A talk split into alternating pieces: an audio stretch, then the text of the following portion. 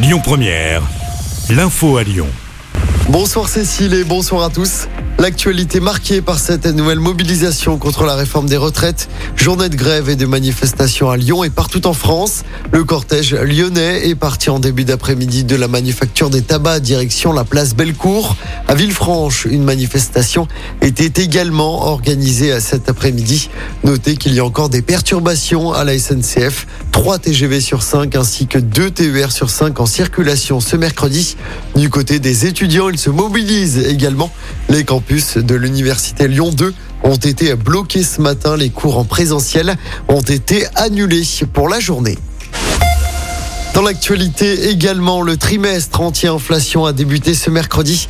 Ça va durer jusqu'au 15 juin. Une sélection de produits à prix réduit dans vos supermarchés. Ils sont indiqués par un logo bleu, blanc, rouge.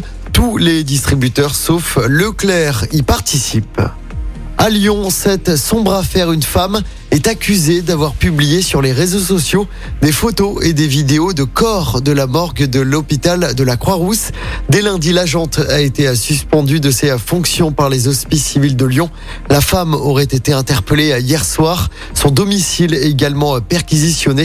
L'enquête se poursuit.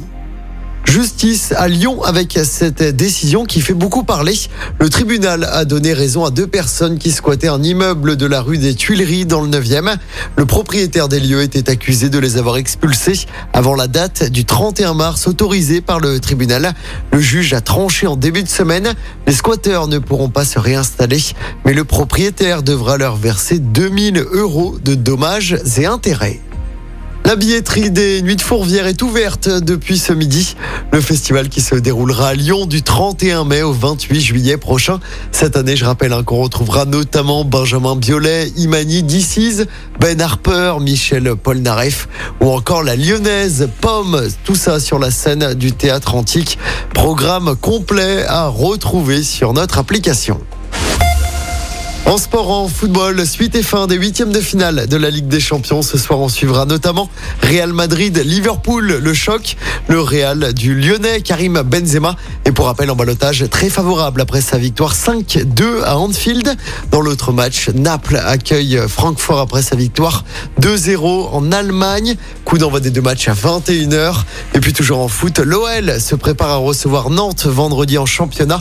Anthony Lopez est encore forfait. Le gardien lyonnais qui souffre d'une fracture du doigt pourrait revenir contre le PSG le 2 avril prochain. En revanche, bonne nouvelle, le Brésilien Jeffinho, qui a participé normalement à l'entraînement du jour, est opérationnel pour la rencontre de vendredi contre Nantes. L'attaquant s'était blessé contre Grenoble en Coupe de France.